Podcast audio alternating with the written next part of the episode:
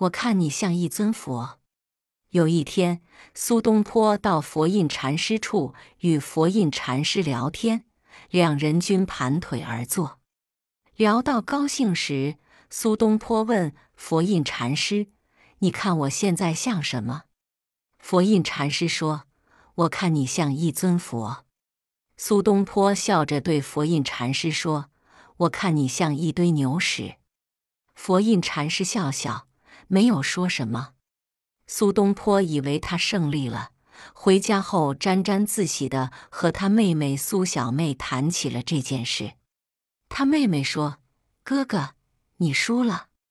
禅师的心是佛一样的境界，所以看你像一尊佛，而你的心态像一堆牛屎一样，看禅师当然也就像一堆牛屎了。”苏东坡听后顿时面红耳赤。